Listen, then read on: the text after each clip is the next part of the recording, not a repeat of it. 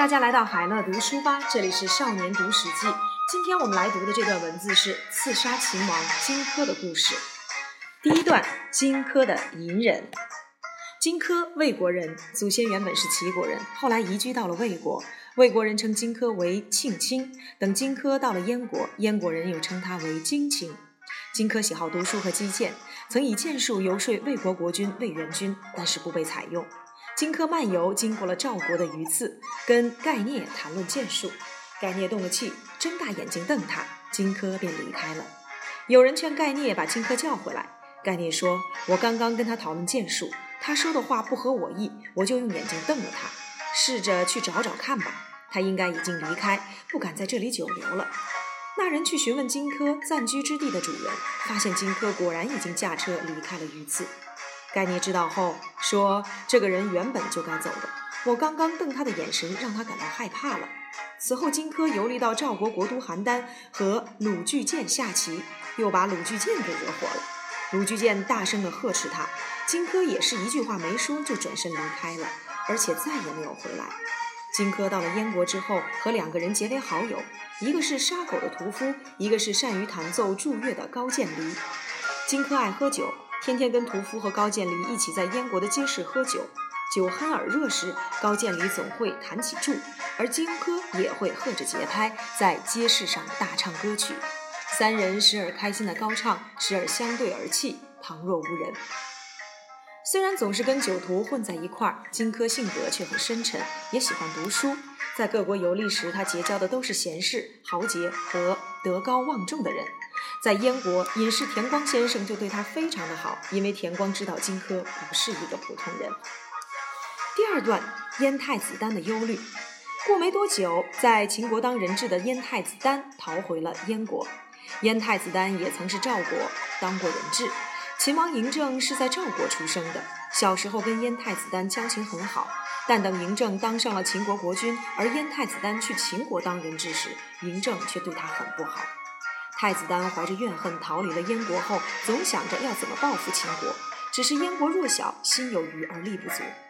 后来秦国出兵崤山以东攻打齐国、楚国和赵、韩、魏三晋，逐渐蚕食各国诸侯，眼看就要快打到燕国了。燕国的君臣都害怕灾祸临头，太子丹也感到忧虑，便向他的老师居武请教。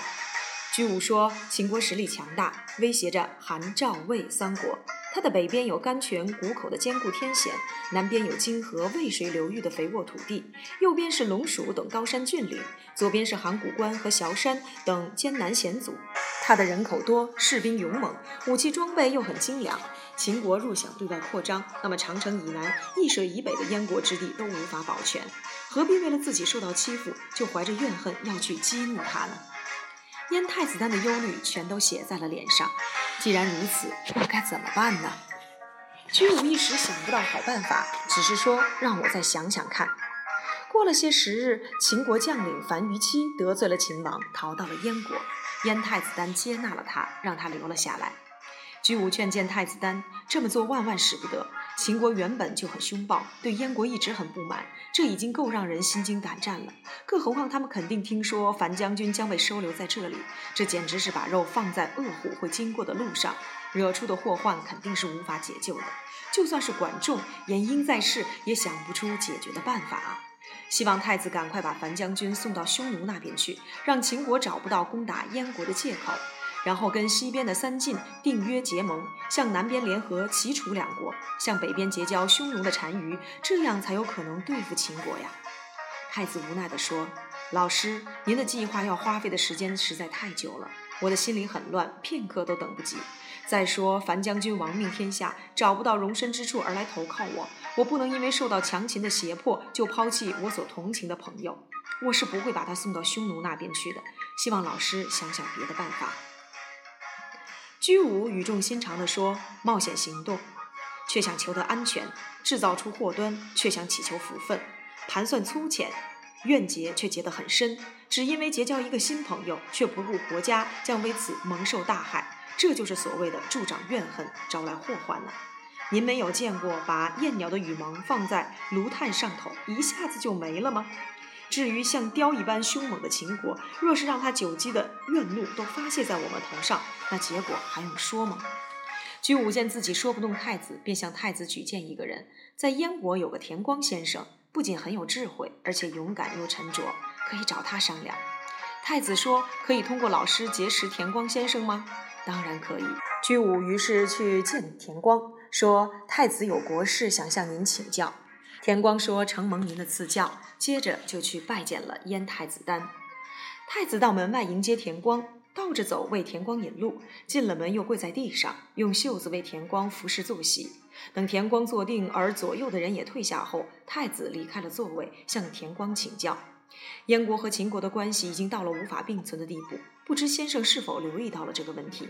田光感慨地说：“我听说良马在强壮时可以日行千里，等它衰老时，烈马都能跑在它前头。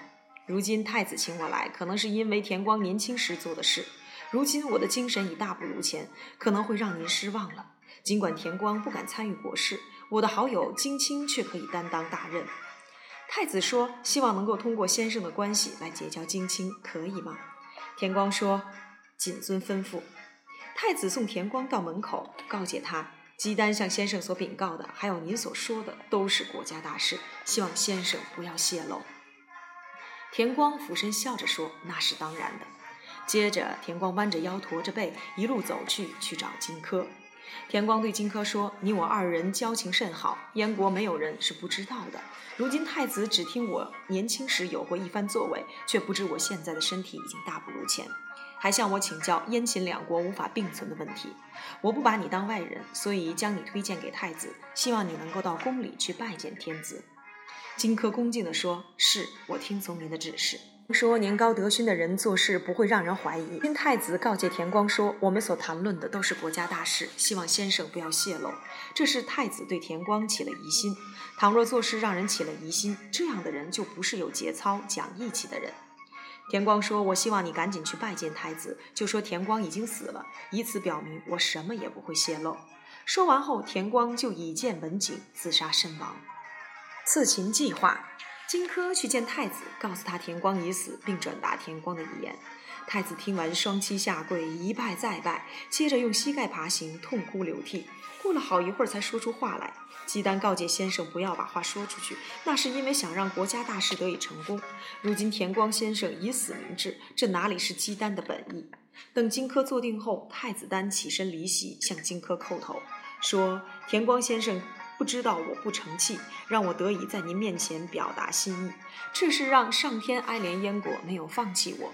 秦国现在野心很大，总想尽办法占便宜，欲望永远无法得到满足，除非取得了天下所有的土地，让诸侯都臣服，否则没有心满意足的一天。如今秦国已经俘虏了韩王，并吞并了韩国全部的领土，接着又派兵向南攻打楚国，向北威胁赵国。我抵挡不住秦国的攻势，必定臣服。赵国一旦臣服，灾祸也会殃及燕国。荆轲听着太子丹分析天下大事，太子丹进一步说：燕国弱小，屡次被战乱所困，现在就算派出全国的兵力，也抵挡不了秦国。诸侯畏惧秦国，都不敢合纵联盟抗秦。姬丹有个办法，或许不是最好的，就是希望能够得到一位勇士，派他出使秦国，以重力来引诱秦王。秦王若是起了贪心，那么秦氏便会如我们所愿。只要能够劫持秦王，逼他把侵占的土地全都归还给诸侯，如同过去曹妹对齐桓公所做的事，那就太好了。若是不成，那就趁机杀了他。秦国的大将拥兵在外，而国内发生了动乱，群臣必定相互猜忌。趁这个时候，诸侯们进行合纵联盟，一定能够打败秦国。这是姬丹最大的心愿，不知道能够托付给谁。希望荆青能够考虑。荆轲依旧沉默，过了许久，他才说：“这是国家大事，臣下才能不足，恐怕担当不起这样的重责大任。”太子上前一跪，又在地上磕头，请求荆轲万万不要推辞。荆轲最终答应了太子。太子将荆轲尊为上卿，请他住在上等的宾馆里。太子每天都去拜访荆轲，供他丰盛的饮食。每隔一阵子，就献上了奇珍异宝、车马、美女，随其所欲，以顺应他的心意。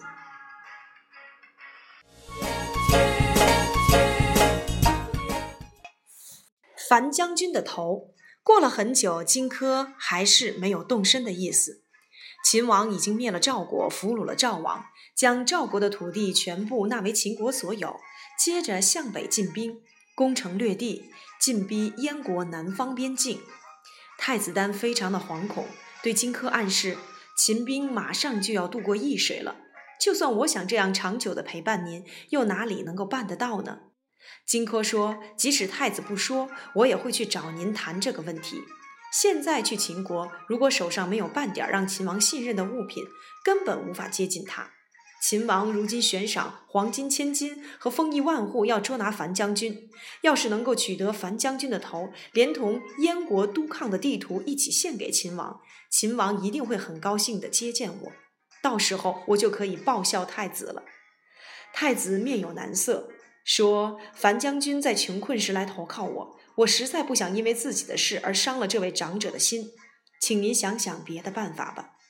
荆轲知道太子于心不忍，便私下去见樊於期，对他说：“秦王对将军您也算够狠的了，不仅把您的父母和全宗族的人全都杀了，还出黄金千金和封邑万户要悬赏将军的脑袋，将军打算怎么办呢？”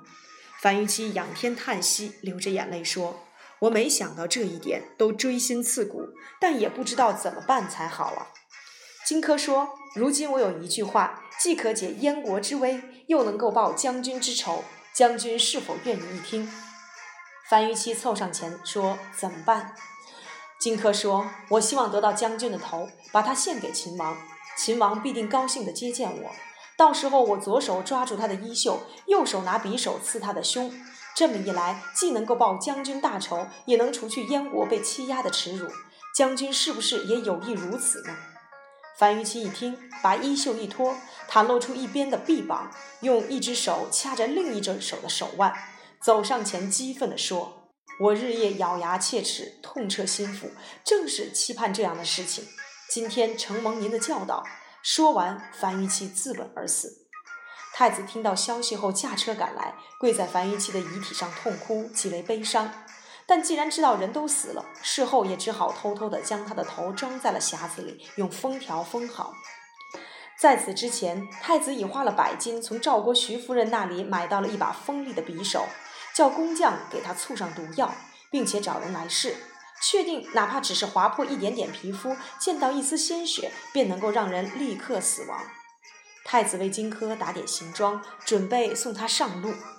燕国有一位勇士，名叫秦舞阳，才十三岁就杀了人，人们都不敢用正眼看他。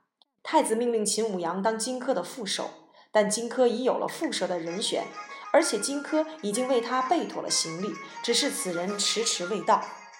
过了好久，仍不见荆轲动身。太子以为荆轲在拖延时间，怀疑他反悔，便催促他说：“日子已经不多了，荆卿还有行动的意愿吗？我看不如派秦舞阳先出发吧。”荆轲大发脾气，对太子说：“太子何必这么催我？只顾着去，却不能够完成任务，那是无用的废物。更何况要以一把匕首到那凶险难测的强秦，还有很多事要考虑。”我之所以还不动身，是在等一位要一同前往的朋友。如今太子以为我耽搁了时间，那就允许我告辞，就此诀别。荆轲当下便决定启程。太子和知道这件事的宾客都身穿白衣白帽来给荆轲送行。到了易水边，祭祀路过了鹿神，荆轲就出发了。高渐离弹起了祝乐，荆轲和着节奏，唱起了苍茫凄凉的曲调。送行的人听了，都流下了泪来。荆轲一边往前走，一边唱着“风萧萧兮易水寒，壮士一去兮不复还”。紧接着，整个曲调变得慷慨激昂起来，在场的人都激动地瞪大眼睛，头发也竖了起来。荆轲上了车，西行而去，不再回头。到了秦国，荆轲持着价值千金的财物，厚赠秦王的宠臣中庶子蒙嘉。蒙嘉去向秦王禀报，秦王实在是害怕大王的威严，不敢发兵抵抗大王的军事，率领整个燕国成为秦国的臣子，像郡县那样向朝廷进贡，只求能够保燕国先王的宗庙。燕王害怕的不敢亲自前来，因此斩了樊於期的头，连同燕国督亢的地图一起封在匣子里，并且派使者来向大王禀告，听从大王的指示。秦王听了非常高兴，换上了朝服，设下了迎接贵宾的九宾之礼，在咸阳宫接见了燕国使者。荆轲捧着装有樊於期头颅的匣子，秦舞阳捧着装有督亢地图的匣子，按照正副使的次序上朝觐见。两个人走到了殿前的台阶下，秦舞阳突然脸色大变，全身发抖，殿上的群臣都觉得很奇怪。荆轲回头朝秦舞阳笑了笑，上前谢罪说：“来自北方蛮夷之地的粗人，从来没见过天子，所以感到惊恐。希望大王多包涵，让他能够在您面前把任务完成。”秦王对荆轲说：“把地图取来。”荆轲取了秦舞阳所捧的地图，献给了秦王。秦王展开了地图，把图卷到了最后，露出了匕首。荆轲迅速左手拉秦王的衣袖，用右手抄起了匕首刺向他。秦王惊骇地跳了起来，由于用力过猛，把衣袖都扯断了。秦王想拔剑，但剑太长，剑又套得紧，恐慌之下竟无法拔出来。荆轲追上来，秦王只能绕着柱子跑。因为事发突然，群臣都吓坏了，一时慌了手脚。根据秦国的法律，在殿上侍候的大臣不得持有兵器，担任护卫的郎中也只能拿着兵器站在殿外，没有诏令不得进殿。此时正是紧急时刻，秦王来不及召唤殿外的护卫，所以荆轲只能追着秦王跑。慌乱急迫之中，没有武器，众人只好赤手空拳的来对付荆轲。侍医夏无且情急之中，将他所捧的药箱扔向了荆轲。正当秦王绕着柱子跑，心慌意乱，不知该如何是好之时，他的左右侍从大喊：“大王，把剑推到背后！”秦王把剑推到了背后，这才拔出了剑，得以回击荆轲，砍断了他的左大腿。荆轲既已残废，便举起匕首向秦王掷过去，但还是没有击中秦王，只打中了铜柱。秦王又举剑刺向了荆轲，荆轲身受八处创伤。荆轲自知大事已无法完成，倚着柱子笑了，然后岔开两腿，用鄙视的姿态坐在了地上，说：“今天的事情没能成功，是因为我想劫持你，叫你签下归还土地的契约，好报答燕太子。”秦王的侍卫冲上去杀了荆轲和秦舞阳。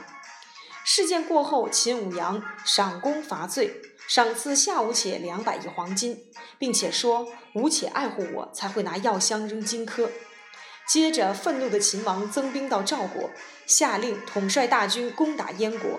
十月，攻下了燕国国都蓟城。燕王喜、太子丹等人率领全部的精兵向东退去，保卫辽东。秦将李信紧随其后，追击燕王。赵国的代王赵嘉送信给燕王喜，说秦军追燕王追得这么紧，是因为太子丹的缘故。大王如果把太子丹杀了，献给秦王。秦王必定会消气了，而您的设计或许还能保留。后来李信追击太子丹，太子丹藏匿在盐水一带，燕王派使者去斩了太子丹，将他的人头献给了秦王。但秦军并没有停止攻击，继续进兵。五年后，秦国终于灭了燕国，俘虏了燕王喜。第二年，秦王并吞天下，号称皇帝。接着，秦王搜捕太子丹和荆轲的门客，但那些人早已逃走了。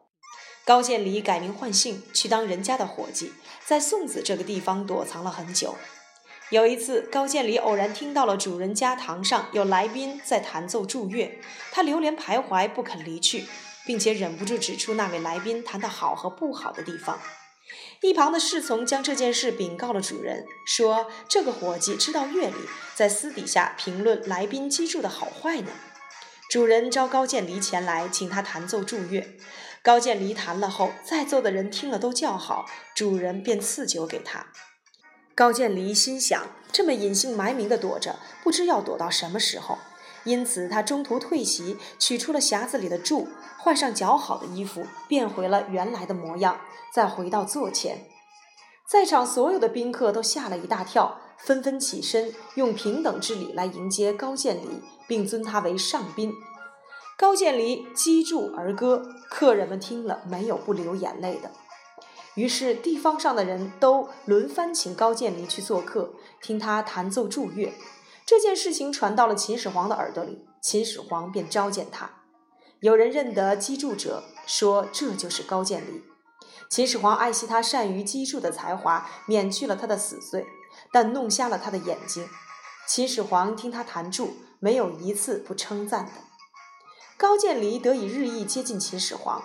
后来，他将融化的铅汁注入了柱心之中，让它冷却却凝结成块，以增加柱的力量。等再次进攻接近秦始皇时，高渐离举起柱去打秦始皇，但没有击中。秦始皇杀了高渐离。终其一生不再接近来自六国的人。鲁巨荐听到了荆轲刺秦王的事情后，私下说：“哎，太可惜了，他对刺剑的技术不够讲究啊，而我对他也太不了解了。过去我曾大声呵斥他，他居然以为我跟他不是志同道合的人。”三分钟读历史关键：战国末期，秦国兼并天下已成定局。当韩、赵、魏、楚。相继被灭时，燕太子丹派荆轲行刺秦王，代表着弱国最后的奋力一击。燕太子丹想借由此举造成秦国的动乱，继而号召六国进行合纵联盟反攻秦国。由于荆轲的行刺失败，这次计划终究无法实现。在《史记·刺客列传》中，太史公借鲁巨荐的话指出。荆轲失败的主因不在于剑术不好，这个观点影响了后人对荆轲的评价。例如，晋陶渊明《咏荆轲》就写道：“惜哉剑术疏，其功遂不成。”而荆轲刺秦王，燕太子丹的过失有二：第一，太过贪心，想效法曹妹劫持齐桓公，逼齐桓公归还侵占土地的做法，导致荆轲的行动目标不够专注；第二，太过急躁。不让荆轲等得力助手来与他组成合作团队，却迷信匹夫之勇，派秦舞阳做荆轲的副手。结果秦舞阳临场胆怯，一点用处也没有。燕太子丹的过失提醒我们：越是在关键时刻，越是需要注意决策的方向和稳定性，专一而有效的行动才有可能造就成功的一击。词语收藏夹一：旁若无人。好像一旁没有人似的，形容人的行为自然或者是姿态高傲。二，资怨助祸，助长怨恨，因而招致了祸患。三，图穷匕现，比喻事情到了最后，行迹败露，现出了真相。